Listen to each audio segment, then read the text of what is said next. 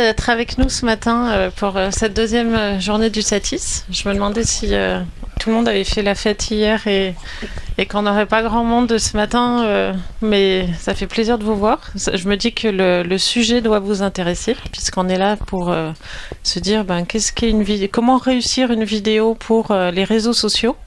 Donc, ben, pour en parler, j'ai avec moi Vincent Vernier de Café Gourmand Production, donc réalisateur et producteur. Fabien French Shooter, qui est euh, donc un vidéaste euh, que vous connaissez sans doute. Olivier Wong, Wongi, qui est aussi un. Alors, on a deux profils vraiment euh, créateurs de contenu réseaux sociaux, donc qui sont Wongi et French Shooter, et Vincent et moi, qui sommes plus des, des réalisateurs qui créent pour toutes les plateformes et avec des déclinaisons de plus en plus pour les réseaux sociaux. Donc, bah, déjà, on va commencer peut-être par répondre à la première question. Quand on se dit euh, qu'est-ce qu'une vidéo réussie pour les réseaux sociaux, comment on considère qu'elle est réussie? Je ne sais pas qui veut attaquer. Euh, alors moi, je dirais que, en fait, pour moi en tout cas, euh, il n'y a pas du moment quand on peut dire qu'elle est réussie. Pour moi, c'est plus d'être fier de sa vidéo. C'est pas forcément qu'elle va performer sur les réseaux sociaux ou pas c'est qu'on est très fier de sa vidéo et qu'on est fier de ce qu'on a fait. Et généralement, quand on continue dans ce sens-là, ça finit par performer. Tout dépend après du sujet. Tout dépend du, comme on va parler tout à l'heure, peut-être du fond et de la forme. Mais euh, le sujet, comme, comme les Américains aiment le dire, the content is king. Donc le contenu va être très important dans, le, dans la vidéo. Le contenu, s'il est intéressant, les gens vont le voir, ils vont le partager, ils vont vouloir que, que les autres gens le voient. Et, euh, mais pour moi, en tout cas, du moment que si je me dis que ma, ma vidéo est réussie, c'est que j'en suis fier et que je suis content de où est-ce que je l'ai amené et puis de comment, à quoi elle ressemble, quoi. C'est pas le nombre de likes qui définit la réussite? Pas non. Bah, bah, c'est une réponse qui me rassure un peu parce que moi, comme je quelque part, j'ai l'impression de faire faire partie de la vieille école, c'est-à-dire des gens qui d'abord faisaient des films et à qui on demande maintenant sans arrêt d'alimenter les réseaux sociaux. Donc pour moi, une vidéo réussie, c'est déjà une vidéo euh, dont on est fier et si on en est fier, on la partage en fait. C'est vraiment le quelque part, euh, on partage que ce, ce, qu'on a envie de, de, faire voir et ce dont on est vraiment satisfait. Exactement. Donc, Tout à fait. Euh, Donc ça c'est la première réponse, enfin la réponse à la première moitié de la question, comment réussir une vidéo. Et pour les réseaux sociaux, on parle de quels réseaux sociaux aujourd'hui? Alors moi en particulier, après je pense que ça va dépendre des créateurs. Moi c'est sur Instagram en particulier où ça a très bien marché. Euh, on en reviendra, je pense, tout à l'heure dessus, mais c'est en, fonction aussi du format, du style, de la forme, comment c'est amené. Après, il y a TikTok. TikTok qui est en hausse énorme depuis plusieurs années mm. et qui devient un support un peu indispensable euh, pour, euh, on va dire, pour des entreprises qui veulent se faire connaître sur un public jeune en particulier. Et aussi bah, pour les créateurs de contenu, les gens qui aiment faire du fast cam aussi. Donc en fonction du, sujet, enfin de la façon dont vous allez faire la vidéo, c'est vrai que TikTok peut être une plateforme adéquate en fonction du, sujet que vous allez faire, vous allez tourner en tout cas.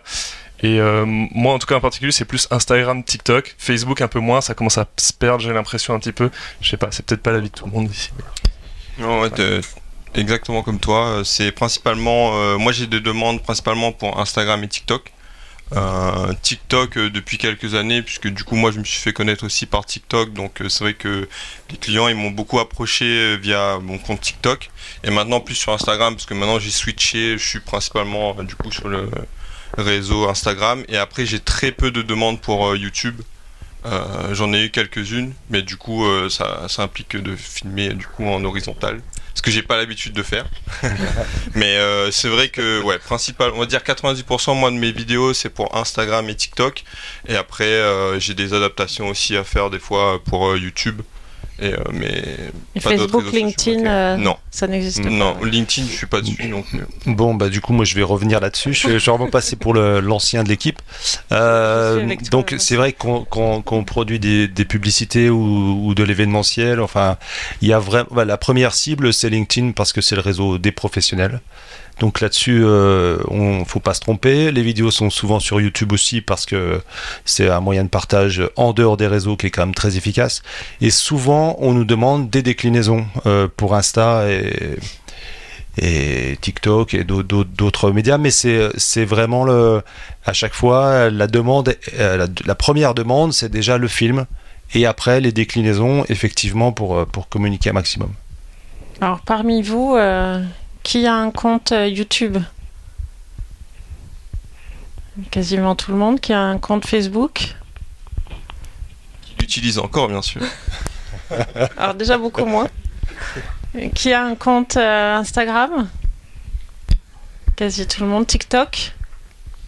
Ah, une, une, grosse moitié. Mmh. Et j'ai demandé LinkedIn essentiellement un salon pro. Ah c'est logique aussi. Donc tout le monde est sur toutes, euh, toutes les plateformes. Qui crée euh, pour YouTube? Pour ah TikTok? Et eh ben, TikTok ah. beaucoup moins. Et, et, ça, et ça correspond pas mal, je trouve, à, à ce qu'on voit au salon de au Satis. Et vous êtes venu ici parce que vous avez envie de créer pour ces réseaux plus spécifiquement et savoir les clés. Euh, non, pas du tout. parce, que, toi, tu penses que les réseaux, c'est fini. ce, sera, sera le débat de la fin. Du coup, quand on crée... Euh, alors peut-être qu'on va commencer avec toi, Vincent. Quand on crée une vidéo qui est destinée à être euh, vraiment sur différents, euh, sur différents supports, Comment, euh, comment on la conçoit déjà Est-ce que euh, ça va être la même vidéo qu'on va décliner euh, de la même manière sur les différents supports Ou est-ce qu'on adapte la forme, même la durée, le fond? Euh, oui, c'est évident qu'on va faire à chaque fois une vidéo adaptée selon la cible. Ça, on, remonte, euh, on remonte à chaque fois On remonte à chaque fois, c'est-à-dire que euh, bah, si on prend un exemple, je sais pas, on doit faire une publicité pour France Télé de, de 20 secondes. Donc ça, c'est la version, on va dire, la première commande. De cette version-là, on va nous demander par rapport à tout ce qui est tourné, parce que souvent on en tourne plus, si c'est pas possible d'avoir une version de 90 secondes qui soit aussi euh, un peu making of, enfin un peu plus longue. Et puis après, euh, après on va nous demander des formats verticaux et ainsi de suite, les déclinaisons dans les langues. Donc finalement, ça devient la, la, enfin, le, nombre devient vraiment important à la fin. Alors qu'au début, il y a une seule commande qui est très, qui est très simple et au final, on se retrouve avec pas mal de post-production. Oui, en fait, on fait plus une vidéo, mais un plan de production. Euh, oui, oui, c'est ça. Donc ça veut dire que pendant qu'on tourne, il faut qu'on anticipe tout ça. Il y a évidemment les belles images qu'il faut tourner pour la pub comme c'est écrit, mais en fait on en tourne beaucoup plus. Parce que si après on nous demande par la suite, euh, ben, en matière, est-ce qu'on peut pas faire un spot un peu, moins publicitaire, mais euh, qui montre quand même beaucoup plus de contenu? Donc là, ça, ça veut dire forcément on, l'anticipe avant. et puis, et puis, enfin, et puis il y a l'écriture aussi qui est différente entre la version 20 secondes, quelque part, il y a un message qui est très clair. En plus, quand c'est une publicité pour nous, il y a souvent une ouverture, une fermeture qui sont, qui sont figées. Et après, par la suite, ça évolue beaucoup. Euh, et c'est vrai qu'à la, fin du, la fin du projet, on se retrouve avec 7-8 euh, déclinaisons. Voilà, et, tout ce qui est version Instagram, TikTok, là, plus on peut décliner de versions, plus c'est intéressant pour le client. Mais c'est pas la commande principale. D'abord, ils nous sollicitent parce qu'ils veulent un beau film. Et tu veux dire qu'après, ils demandent de la quantité de contenu? Bah, Après, euh, bah, c'est important pour eux que euh, l'opération soit le plus euh, optimisée. parce que voilà, à partir du moment où ils voient toutes les images, c'est beau, il faut faire des choix. C'est dommage, qu'est-ce qu'on va faire de tout ça? Donc si on peut le décliner dans dans d'autres formats, d'autres supports, c'est sûr que c'est intéressant pour eux. Mais est-ce que euh, du coup euh, tu filmes euh, vertical, enfin tu filmes à l'horizontale et en vertical ou tu filmes en horizontal que tu adaptes ensuite en vertical ou? Alors il y a plusieurs choses. Si jamais pendant le tournage on doit faire un ou deux postes pour dire voilà on tourne un, bel événement, à ce moment-là on le fait à l'iPhone en vertical, on se pose pas de questions. après, on tourne avec la meilleure qualité possible en, en 16 neuvième donc ça veut dire que bon, on est en la plupart du temps en Ultra HD. Et là, depuis un mois ou deux, on, tourne en 6K parce que, parce que le matériel permet de le faire.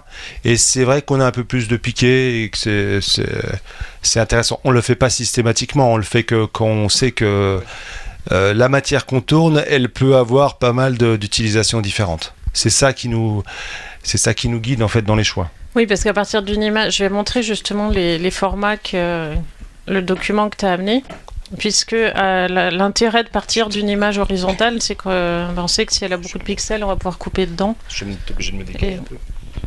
oui, peut-être. Je reviens ici sur ton document. Puisque la difficulté, effectivement, quand on a euh, ben, plusieurs, euh, plusieurs formats, c'est euh, ben, déjà lequel on privilégie. Est-ce qu'on va privilégier l'horizontal ou le vertical? Qu'est-ce que tu dirais, toi, Vincent, par rapport à ça? Bah, Moi, culturellement, on, est en horizontal. Il n'y a pas de. En fait, c'est la, question quand. Enfin, je, suis désolé, mais.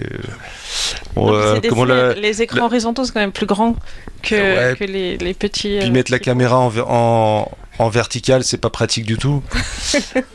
bon, euh, même si le, le, Ronin le fait très hein. bien, le Ronin le fait très bien, oui, tout à fait, mais. Euh, euh, et puis, et puis, enfin, je sais pas si c'est vieille école, mais le, la, comment dire, la construction des plans et tout. la composition d'image. La composition d'image, elle est, voilà, elle est, elle est, structurée comme ça pour moi. et, mais je dois avouer que je suis quand même séduit quelquefois par le, le rendu 9 16e euh, le résultat en fait entre le montage qui existe en horizontal et qu'on fait une version déclinée en 9 16e, quelquefois la composition est intéressante aussi. Ben, c'est vrai que quand tu te promènes dans les musées et que tu vois les, portraits qui ont été peints euh, depuis des siècles et ils sont c'est vertical. Non mais c'est vrai. non, mais, euh, donc faut pas faut pas rester bloqué sur notre format horizontal. Quelquefois même pour le sport je trouve que les sports collectifs le, vertical il est, il est sympa quoi j'ai l'occasion de filmer pas mal de handball, euh, ça marche bien quoi. Évidemment, quand il tire au but, euh, on est battu quoi. Euh, avec le vertical là, c'est compliqué de suivre le ballon. On, l'a pas.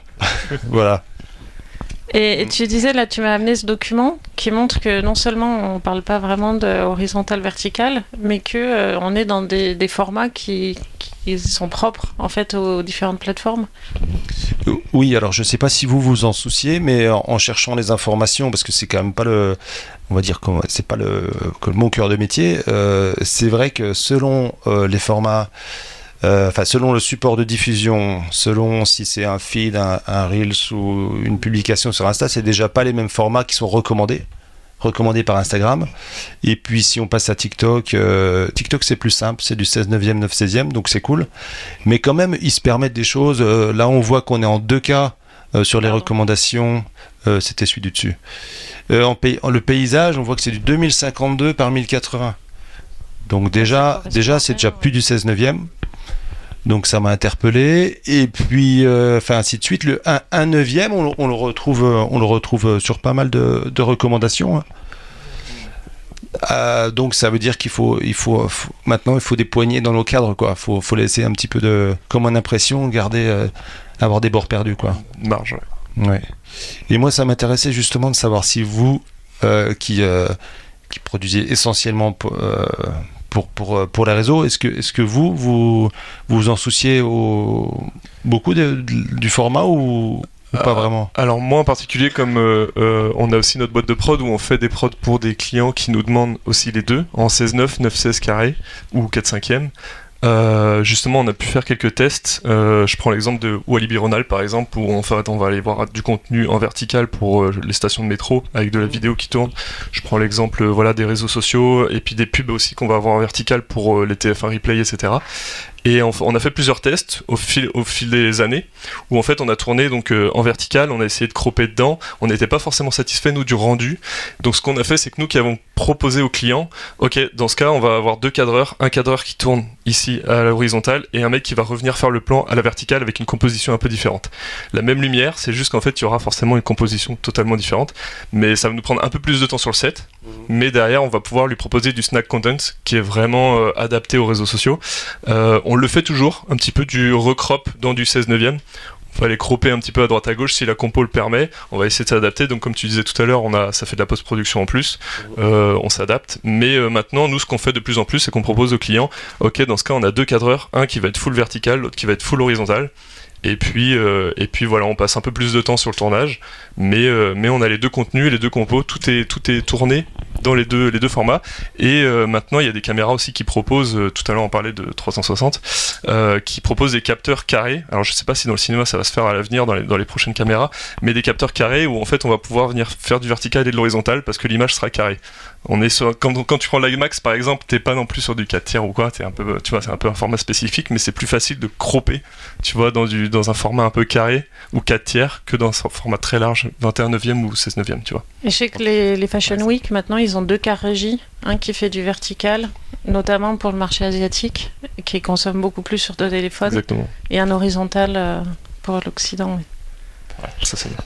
Ah, je, je, me permets une question du coup. En, Ouais. en vertical, euh, vous tournez avec quoi? Euh, c'est S3. Donc avec donc un, qui- pouvoir avoir un écran vertical. Ouais, on tourne pas à la RAID. En fait, l'horizontal est à la RAID et le vertical va être à la 7S3. Ok. On va pas chercher la même dynamique euh, d'image, on va pas chercher le même, euh, le même rendu, mais, euh, mais voilà, on tourne avec des, des, des hybrides, ouais. Ok. Et puis t'as l'écran orientable et tout qui est quand même fait pour tourner en vertical facilement. Euh, plus qu'une RAID par exemple. Et Bon, Wongi au Z8, puisqu'on s'était rencontrés sur le, Ah, la campagne de avec lancement. euh, non, maintenant, je, euh, moi, moi, contrairement à eux, je, ça marche, ouais. Ouais. Euh, je travaille généralement seul. Euh, j'ai pas de boîte de prod où je travaille pas avec des assistants, etc. Je suis généralement en mode euh, run and gun. Euh, je suis tout seul à shooter.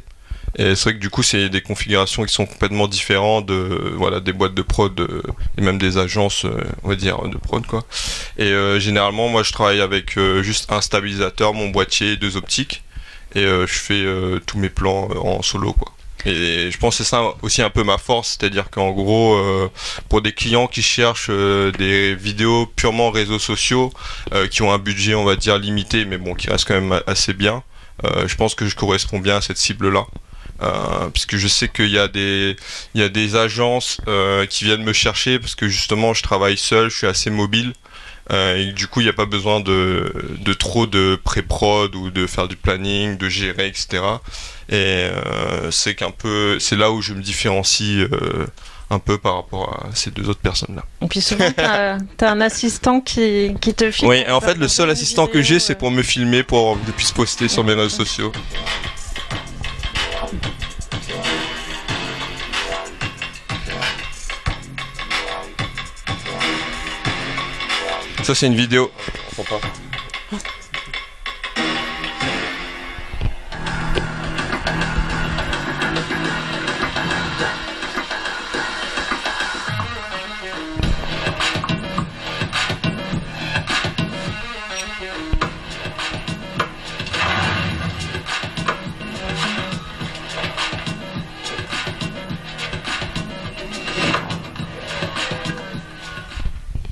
Et donc là, c'est une petite vidéo que j'ai fait du coup pour NJ. euh, parce qu'à deux semaines de Roland Garros, il se réveille, il me dit ah ouais, euh, en fait on a besoin d'une vidéo euh, pour marquer l'événement et on veut montrer du coup les différentes énergies solaires. Là c'est pas la c'est pas la vidéo entière, mais en gros c'est montrer les différentes énergies, le solaire, l'éolien et l'hydraulique à travers un spot qu'ils vont utiliser principalement sur Instagram. Et du coup, euh, bah voilà un peu euh, comment je travaille, c'est-à-dire qu'en gros, euh, il y a juste le modèle et moi, et après à la base, je fais bah, comme un- un- une shortlist, une pardon, pour la pré-prod, et après on tourne sur une après-midi, et après moi je m'occupe de la, de la post-prod aussi. Généralement, c'est là. Moi, je travaille, j'ai- j'aime bien travailler seul, je sais pas pourquoi. Euh, je pense que j'ai, comme j'ai commencé un peu sur Instagram euh, par la photo, après par les vidéos, etc. C'est vrai que j'ai appris à travailler en solo. Et euh, c'est là aussi où je me démarque un peu. C'est en gros euh, qu'on veut euh, du contenu rapide pour des événements euh, et on a besoin d'un rendu sous euh, 48 heures. moi, je peux, je peux le faire en fait. S'il n'y a pas besoin d'avoir une grosse équipe euh, derrière euh, pour pouvoir Et puis on le- te voit euh, souvent, enfin que ce soit en photo ou en vidéo, il y a une partie making of et qui fait partie de bah, l'intérêt du fond. euh, Il y a la- l'aspect pédagogique de bah, Ouais. comprendre comment tu tournes et ensuite voir le résultat. Quand les gens font appel à vous, euh, ils font appel à vous en, enfin en gros. la star de la vidéo, c'est le tennisman ou c'est ou c'est toi? Qui, Euh. qui est-ce qui euh, Euh, ouais, c'est vrai que la, limite elle est un peu compliquée à cerner parce que c'est vrai que des fois euh, je me dis que les gens en fait ils me contactent parce que j'ai un, j'ai un compte et qu'ils savent que derrière, je vais publier, ça va leur faire de la pub. mais après, je joue aussi là-dessus, c'est-à-dire qu'en gros, moi, ce que je peux apporter en plus, c'est de la visibilité pour leur marque. Donc, j'essaye de jouer un peu entre les deux, entre créateur de contenu et influence. Euh, là pour le spot d'Edgy justement ils m'ont dit est-ce que tu peux publier euh, le, BTS et le réel? Bah en gros cette vidéo là sur mon compte. Comme ça ça permet en gros de vendre c'était une agence du coup de vendre à NJ euh, du coup mon profil. Avec un créateur de contenu et aussi avec un petit peu de c'est aussi qui pousse un peu mon, mon, mon profil quoi et c'est pareil pour toi?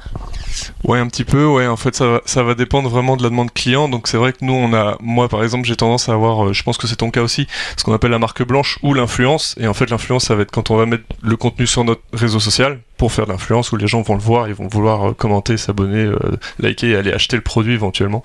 ce qui, moi, à la base, n'était pas du tout prévu quand, euh, mes vidéos ont commencé à, exploser. Mais c'est devenu naturellement. En fait, je pense qu'on est obligé un peu de passer par là, d'avoir des demandes d'influence euh, avec euh, des marques. Et, et, ce qui est en marque blanche, ou là en particulier à la base, j'avais vendu donc une vidéo en marque blanche pour Victoria Shoes, où en fait ils avaient la vidéo pour leurs réseaux sociaux. Et euh, sauf qu'on, bon bah, à terme de négociation, etc., on s'est dit, ok, bah, on va la faire en, collaboration avec mon compte et le leur. Donc c'est parti sur de l'influence marque blanche un petit peu, un mix des deux. Et euh, j'ai décidé de me montrer au début. À la base, c'était pas du tout prévu. Il fallait juste que je mette la, la chaussure en avant. Et en fait, quand j'ai eu l'idée, je me suis dit, bah c'est pas grave si on me voit un petit peu au début. C'est plutôt cool. Et il y a de plus en plus de demandes là-dessus, ouais, avec euh, du, du behind the scene au début. On voit le backstage et ensuite le résultat.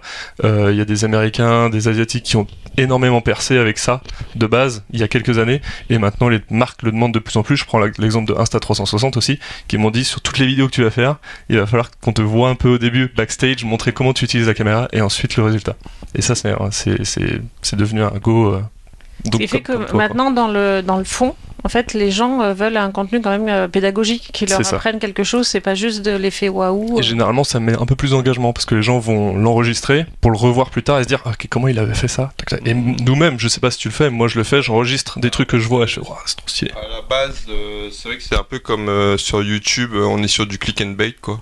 C'est-à-dire qu'en gros, euh, on, va essayer de d'attirer déjà la curiosité euh, du spectateur, de lui dire ah ouais, euh, qu'est-ce qu'il fait avec sa caméra, avec ses mouvements un peu bizarres, etc. Il filme en vertical. Du coup, on va se demander ouais, bah, où est-ce que ça va en venir quoi. Et après, généralement, à la base, en fait, les gens aient publié juste la vidéo behind the scene comme ça les gens voilà comme il disait ils enregistraient ça ça incitait à voilà ce qu'ils partagent et après, du coup, on publiait le résultat juste après. Comme ça, du coup, ça a amené les personnes, mm. ça avait le temps déjà à la première vidéo de bien monter. Et après, le résultat, du coup, bah, forcément, euh, par effet boule de neige, on arrive à plus de vues sur la vidéo résultat qui, si on postait juste la vidéo résultat, il n'y aurait pas eu forcément le même euh, attrait. Donc, euh, c'est vrai que c'est pour ça aussi, je pense que les vidéos behind the scene et résultats, comme bah, ce que j'ai l'habitude de faire, euh, ça marche bien parce que du coup, as, on a une partie, euh, on va dire, euh, éducative et aussi une partie divertissement. Et comment vous suivez, vous, les, tendances? Vous consommez beaucoup ah, bah, On scrolle tous les jours. Assez souvent, ouais.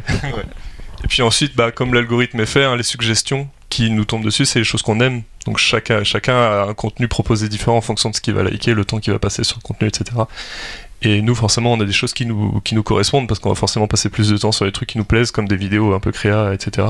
Et donc, on a des, nouveaux des nouvelles choses. Et puis, on va suivre aussi, on va s'abonner à des créateurs qui sont un peu dans la même, même veine que nous et qui vont tester des trucs et qui vont nous inspirer, qui vont nous dire c'est pas mal ce qu'il a fait, il faudra qu'on le fasse à, ma manière. Et généralement, c'est en s'inspirant de plein de choses qu'on crée nos propres, notre propre identité. Je pense que c'est ça, généralement, la plupart des artistes. sont De général, c'est ça.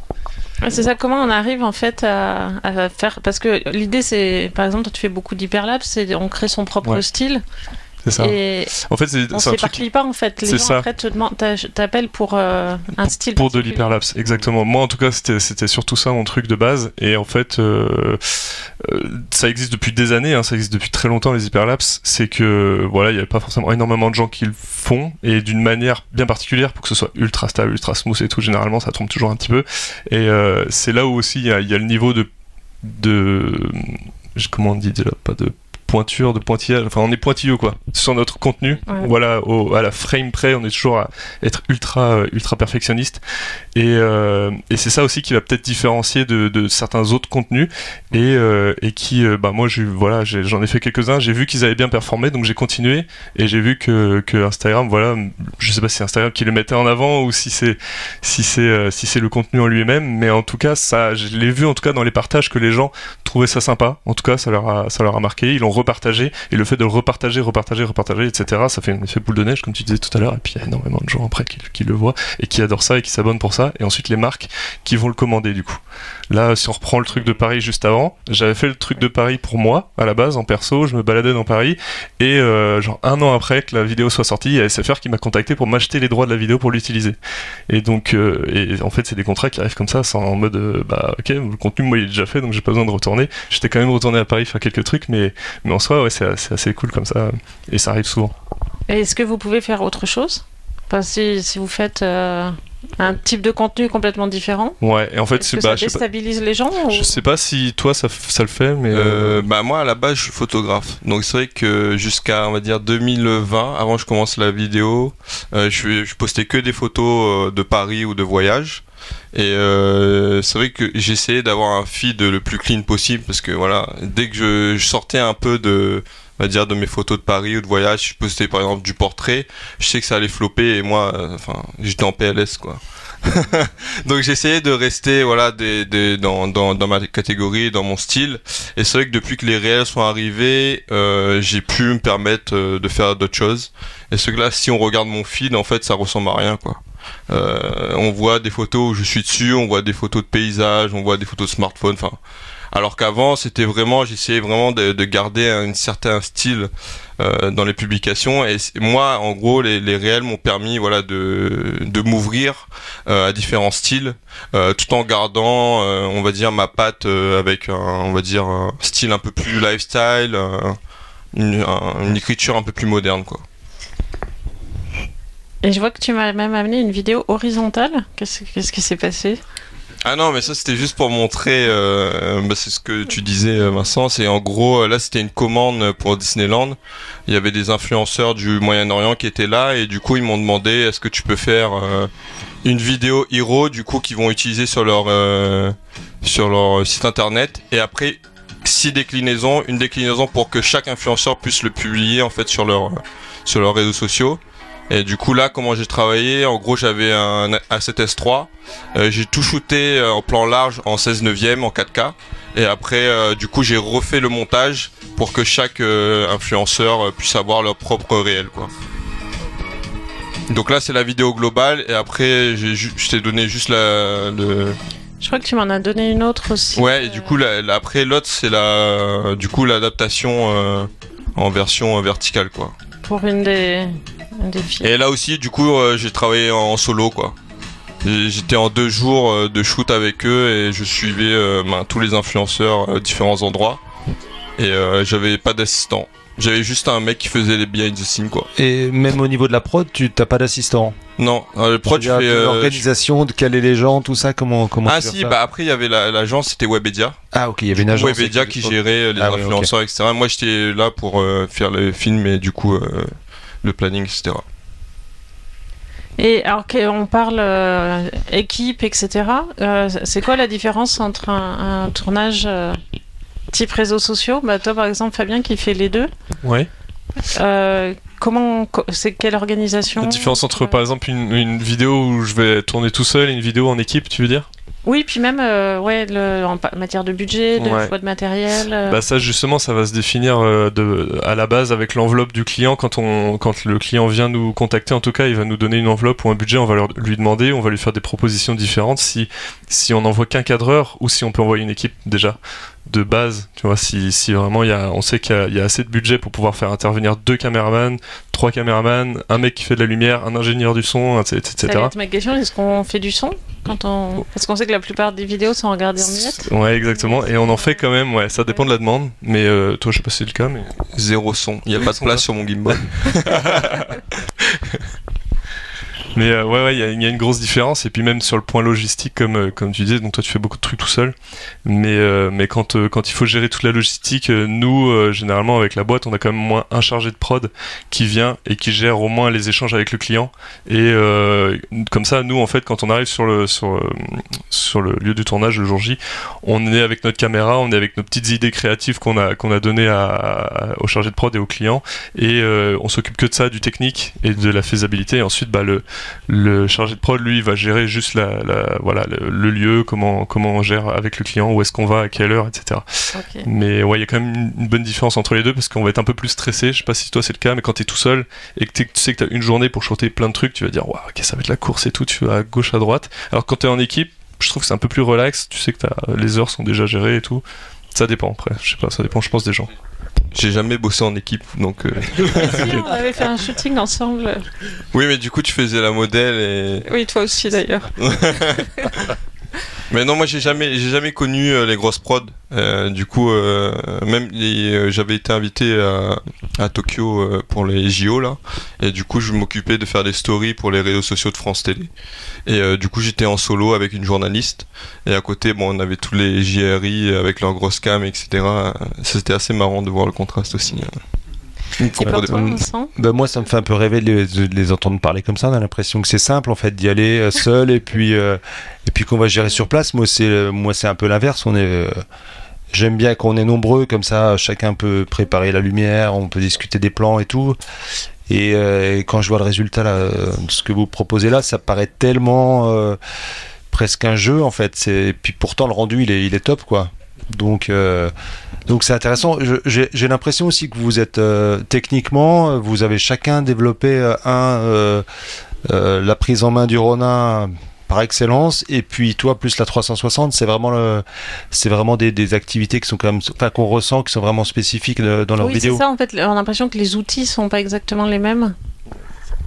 Bah ouais, en, particulier, enfin de mon côté en tout cas, comme j'ai travaillé longtemps avec euh, Guillaume Bruchon, pour ceux qui connaissent, euh, pendant 4 ans, qui est très très très tech, qui était un influenceur tech à la base et qui connaît tous les produits par cœur dans le moindre détail euh, technique. j'ai forcément suivi euh, ce, ce, ce, pas entre guillemets de, de, mm. de connaître le voilà les, les appareils euh, à la pointe de la technologie. Ouais le Ronin comme tu dis euh, on va savoir l'équilibrer comme il faut savoir l'utiliser comme il faut parce qu'on va s'entraîner s'entraîner s'entraîner essayer d'aller pousser les, les, les, les appareils jusqu'au bout. La 360 c'est pareil il y a beaucoup de gens qui vont qui vont chercher des techniques. C'est pour ça que dans mes commentaires j'ai souvent des gens qui demandent des conseils des tutos pour savoir comment utiliser parce que ça peut être galère, mais quand on a les bons outils, qu'on y passe suffisamment de temps et qu'on va jusqu'au bout du truc, après ça va vite, hein, c'est comme tout, hein, c'est un apprentissage. Mais euh, c'est vrai quand on pousse jusqu'au bout, on arrive à, ouais, parfois à sortir des trucs assez cool, ouais. Et c'est pas parce qu'on fait de la vidéo pour les réseaux sociaux qu'on filme au téléphone? Non, pas du tout, ça veut rien dire. Bah, à la base, moi, mes premiers contrats, c'était au téléphone. Hein. Donc. Euh... Et pourquoi t'en es parti alors? Bah, juste pour euh, essayer de professionnaliser un peu les vidéos, quoi. Pour gagner en euh, qualité euh, gagner en qualité et puis euh, paraître un peu plus pro on va dire sur les tournages même si j'ai pas beaucoup de matos. Non mais c'est vrai par exemple bah, moi mes premiers contrats j'avais fait la réouverture du George V avec à, l'iPhone quoi. Donc en gros ils avaient tout misé sur la vidéo de lancement enfin de la réouverture après le Covid avec une vidéo à l'iPhone. Et je me suis dit ah ouais ça peut être pas mal. Du coup j'avais fait pendant un an à l'iPhone jusqu'au JO là de Tokyo. Et après j'ai commencé à investir. Je me suis dit euh, du coup je vais shooter quand même avec une caméra. Ça va paraître un peu plus pro. Mmh. et c'est vrai qu'à l'époque j'avais la 7 III euh, avec lequel je faisais que de la photo. Et euh, en termes de stabilisation c'était enfin c'était nul quoi.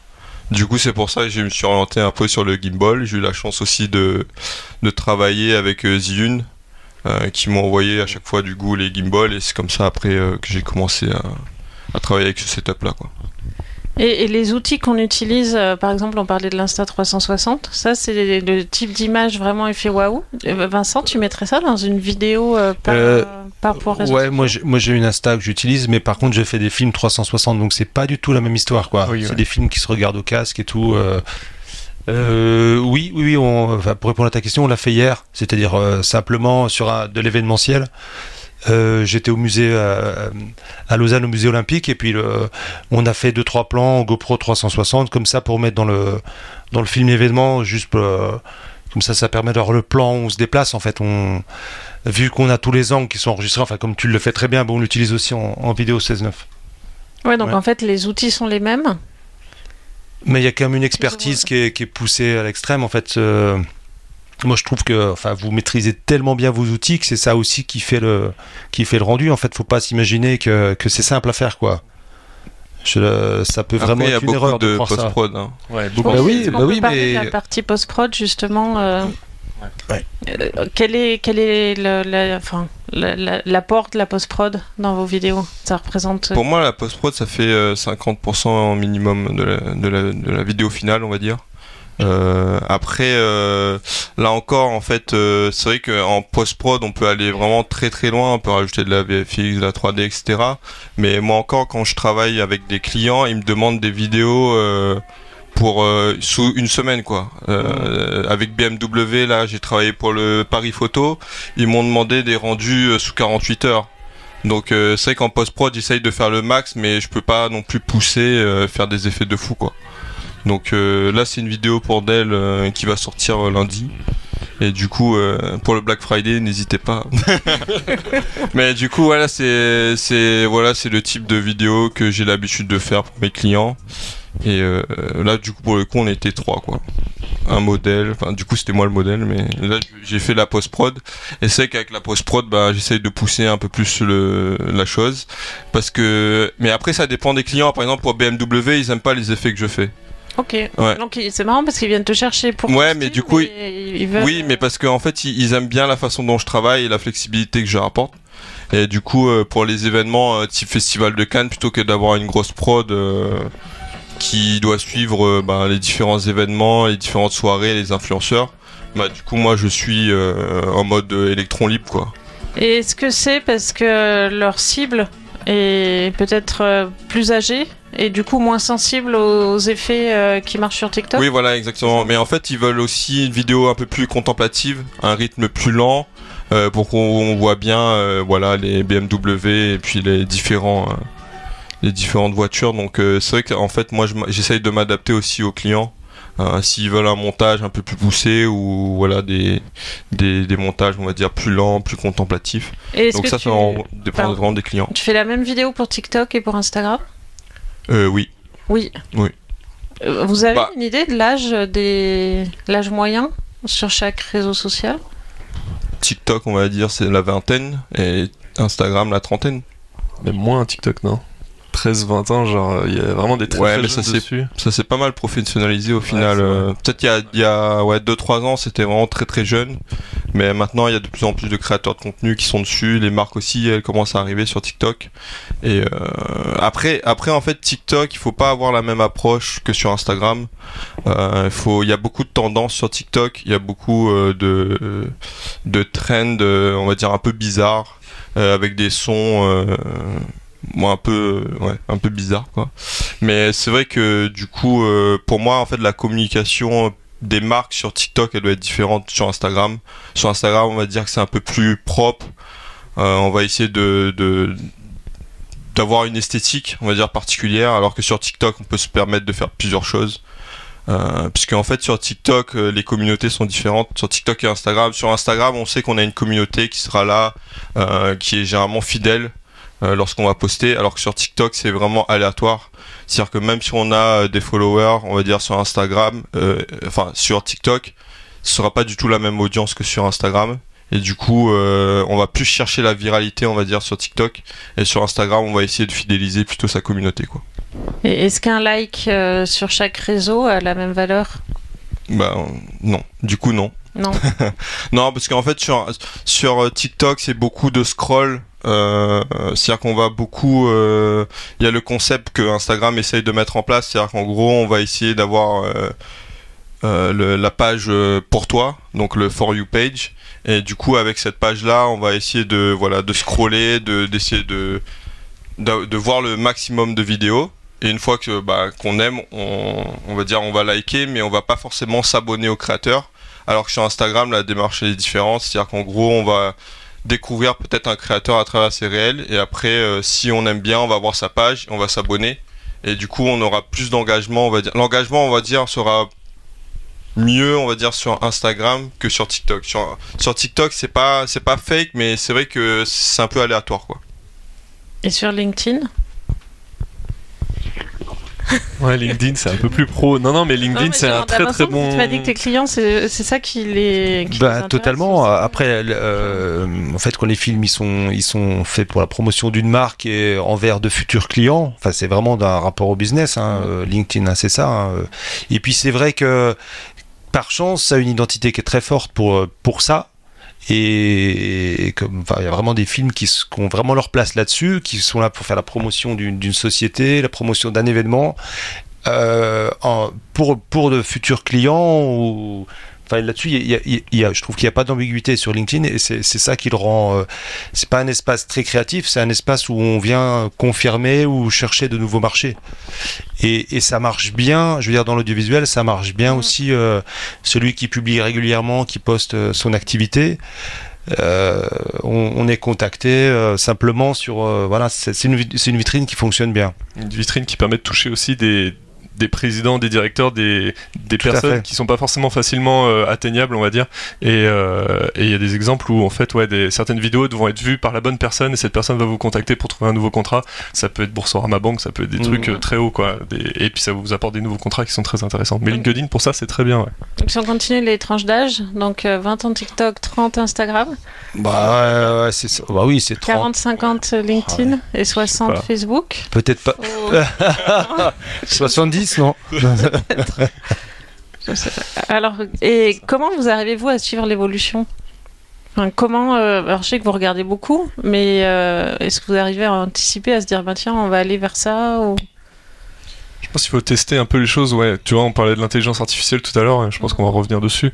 Et euh, c'est des choses qu'on tombe dessus on ne sait pas si c'est quelque chose qui va rester ou pas, si ça va se développer, mais pourquoi pas tenter Enfin, moi, c'est comme ça que je fonctionne, c'est que j'aime bien tenter le truc, me dire, ok, il y a des applications qui proposent de l'intelligence artificielle, je vais l'essayer, on va voir si ça marche ou pas, et en fait, après, tu commences à voir qu'il y a pas mal de gens qui essayent de le faire aussi, des entreprises qui en veulent, qui te disent, c'est trop bien ce que vous faites de, l'IA, on en veut, et là, on se dit, ok, il y a peut-être quelque chose à faire avec ça.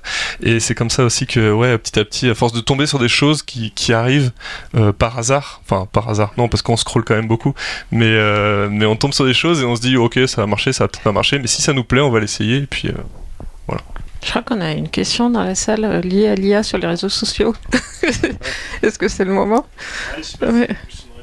Tiens, je te passe le micro.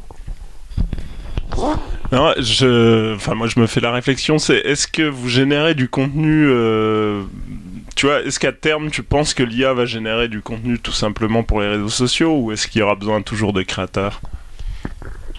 Euh, L'IA, euh, je pense qu'elle va t'apporter de belles images, euh, mais je pense qu'il n'y aura pas forcément la patte créative qu'un influenceur peut, enfin qu'un créateur de contenu peut apporter, je pense. et puis ça va être mm. surtout difficile pour les agences ou pour les clients de savoir bah, quel prompt taper, quoi.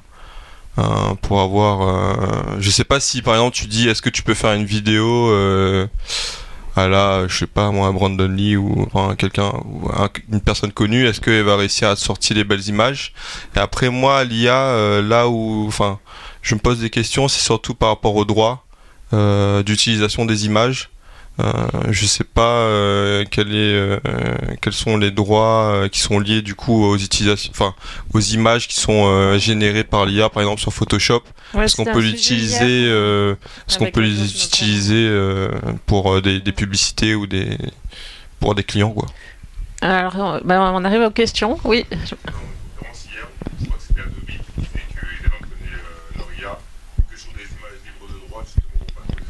Je crois que ouais, Adobe, ils vont chercher dans stock. Hmm. Donc, euh, les Mais est-ce que les images de stock sont suffisamment belles pour ah être utilisées dans. Oui, oui, puis il y a la hmm. quantité. Euh, D'accord. Donc, euh, ouais, elles sont pas mal. Pas, heureusement, elles sont pas mal. Ok. Oui. Alors, on a plein de questions. On va du coup passer. Oui.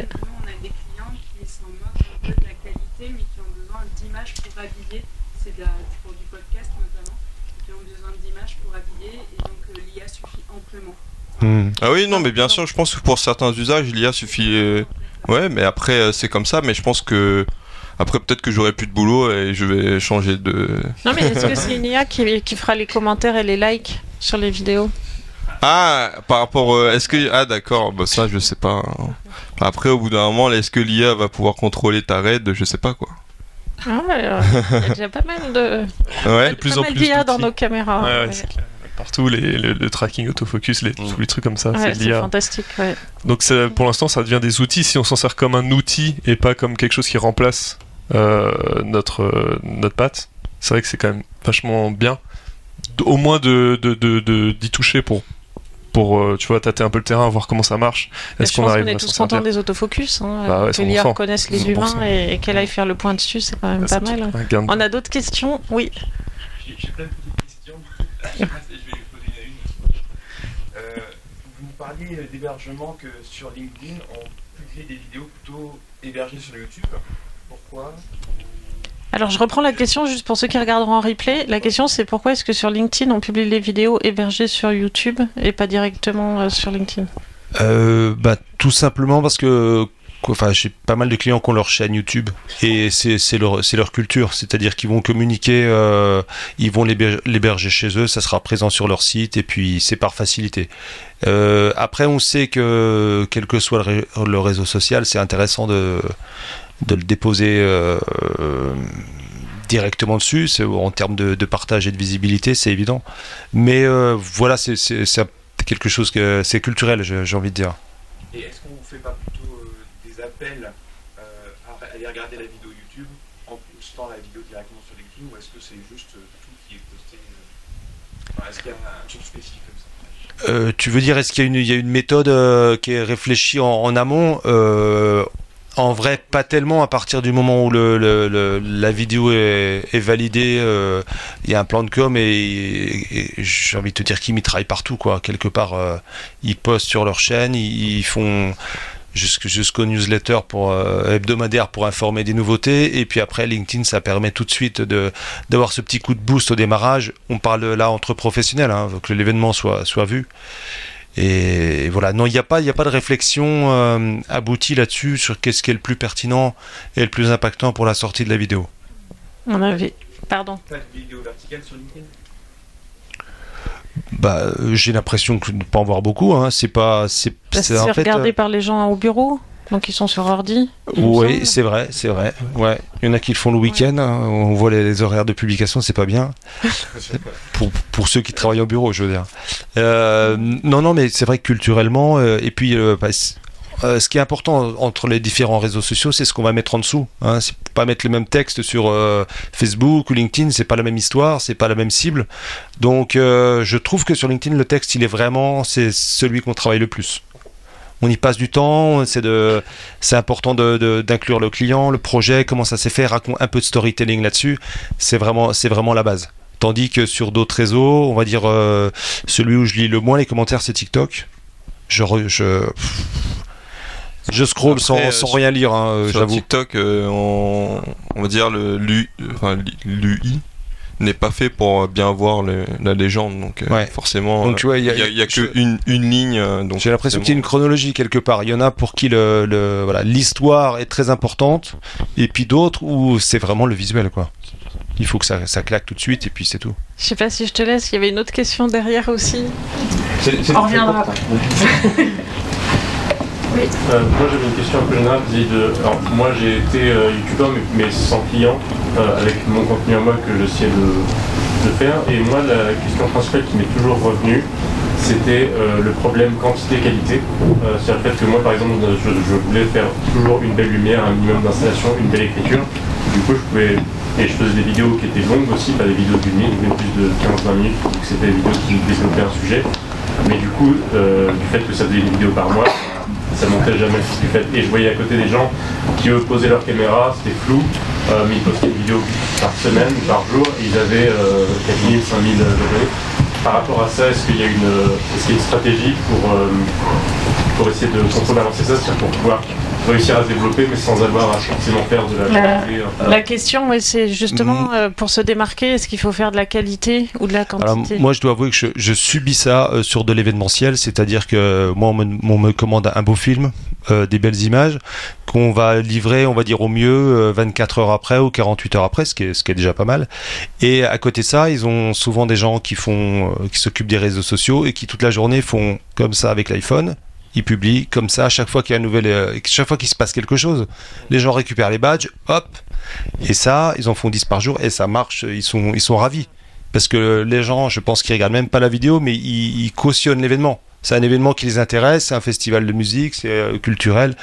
Ils like, ils regardent pas. Donc ils se disent, waouh, incroyable, on a juste posté ça et les gens ont adoré. En fait, euh, c'est du factuel, c'est juste pour annoncer que l'événement a lieu. Et ça, pour moi, c'est une vraie concurrence parce que quand on fait le, le bilan, nous, on a mis des gros moyens et on sort une seule vidéo, mais quelle que soit sa qualité, ça, c'est des, c'est, enfin, ouais, c'est très concurrentiel. Et moi, j'essaie de lutter contre euh, mes clients justement sur ce type d'événement euh, en leur disant que ça leur, ça, les fait pas paraître quand même très bien, c'est pas très valorisant de, alors qu'ils ont des équipes de prod de, publier ce genre de choses, mais ils me répondent justement qu'ils ont besoin de publier de la quantité et plus que de la qualité.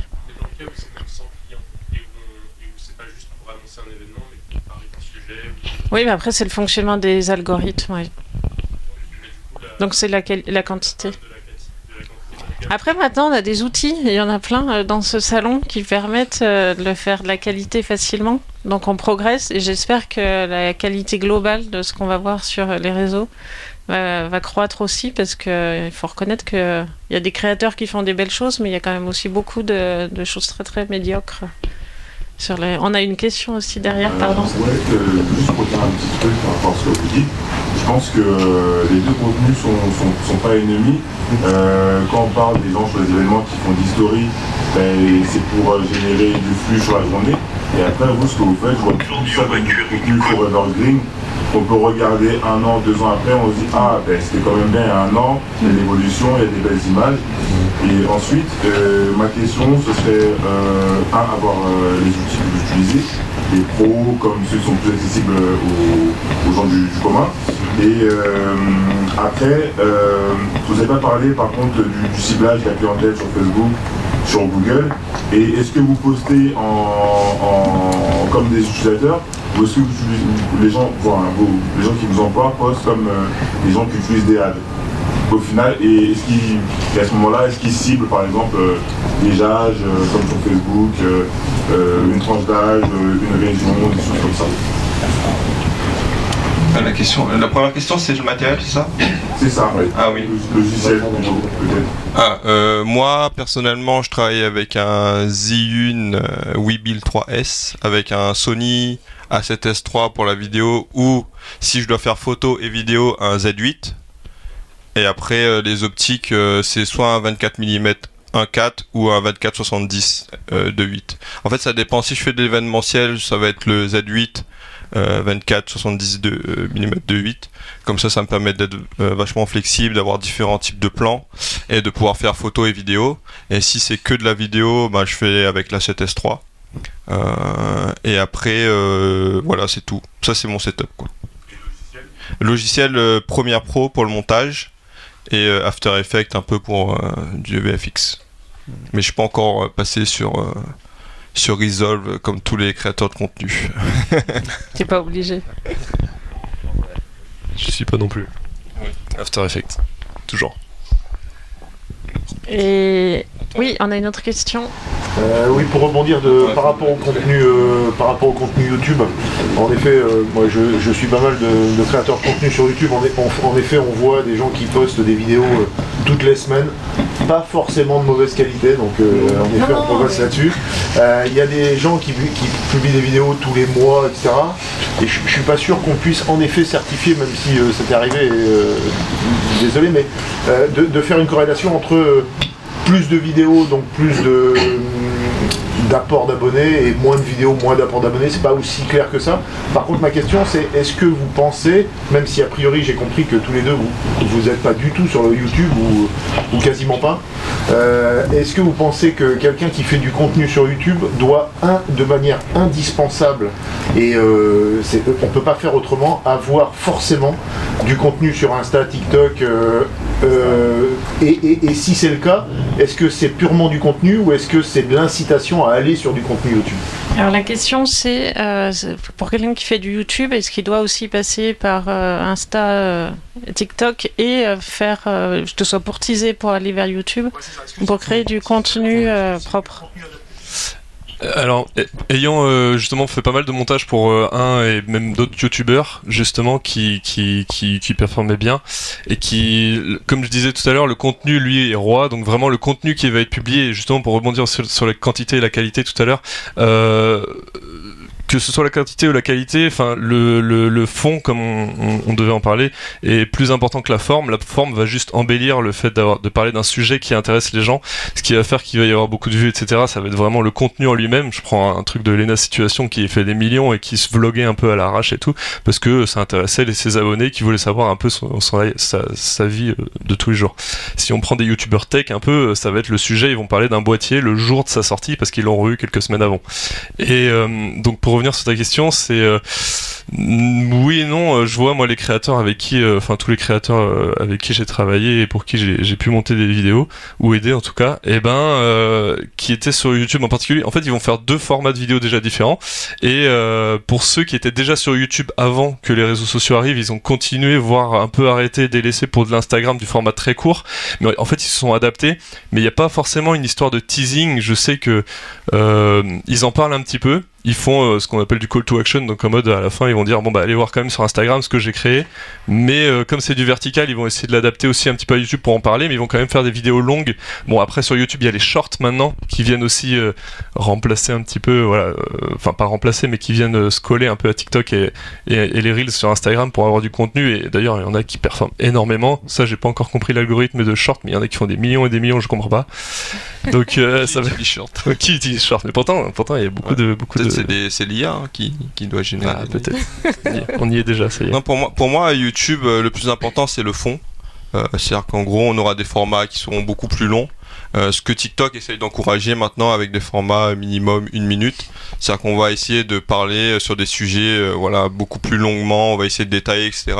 Et pour moi, Instagram et TikTok, on va rester, on va dire, sur la forme qui va être plus important. On va essayer, par exemple, euh, ce qui se fait beaucoup, c'est qu'on sur une vidéo de 15 minutes, par exemple sur YouTube, on va euh, la décliner en plusieurs petits extraits de 15 secondes, 30 secondes, et après on va habiller ça avec soit de l'IA, comme tu dis, soit en, rajoutant du, sous-titre. Ouais, des, sous-titres qui vont vite, du visual, enfin.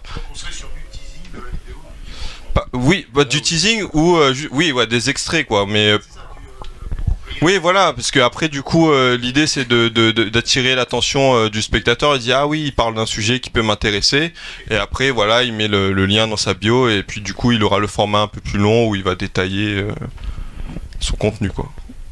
Je sais pas si on prend une dernière question, parce que je vois le temps qui passe et je sais qu'il y a d'autres comptes derrière, peut-être une dernière là-bas. Merci. Est-ce que vous auriez une expérience, et dans ce cas-là, vous partager avec nous dans la présentation de sujets, un sujet un peu plus académiques, qui ne sont pas très sexy comme la, la, vidéo de Paris euh, Alors la question c'est comment on traite un sujet académique sur Instagram? Tu l'as fait ça toi Vincent? Ou LinkedIn euh. Euh, Pardon, mais il n'y a, pas de recette en fait. Euh, ça dépend tellement de, ce que c'est. Est-ce que c'est est -ce c'est éducatif? Est-ce que c'est informatif? Après, c'est là où, c'est là où, enfin, ce qui va faire la différence, c'est la créativité qu'on va avoir par rapport au sujet. Enfin, faut pas hésiter. donc, moi, comme je gère une société de production, on va un peu dans, dans, dans tous les domaines. Mais quelquefois, on vient avec une histoire et puis je leur propose du motion design. Donc, ça n'a un peu rien à voir, mais ça me semble que, enfin, ça me semble plus pertinent par rapport au côté euh, didacticiel, le but du jeu, c'est qu'on retienne quelque chose. Donc, euh, euh, j'ai l'impression que par rapport à ça, les, outils, on, en a plein. Il, il faut trouver les bonnes formules. en fait, j'ai l'impression que quel que soit le thème, c'est pas forcément chiant C'est à celui qui doit faire le film qui doit, qui doit réussir à trouver une façon, soit de le réaliser, soit, soit de l'écrire pour que ça soit intéressant. Parce que.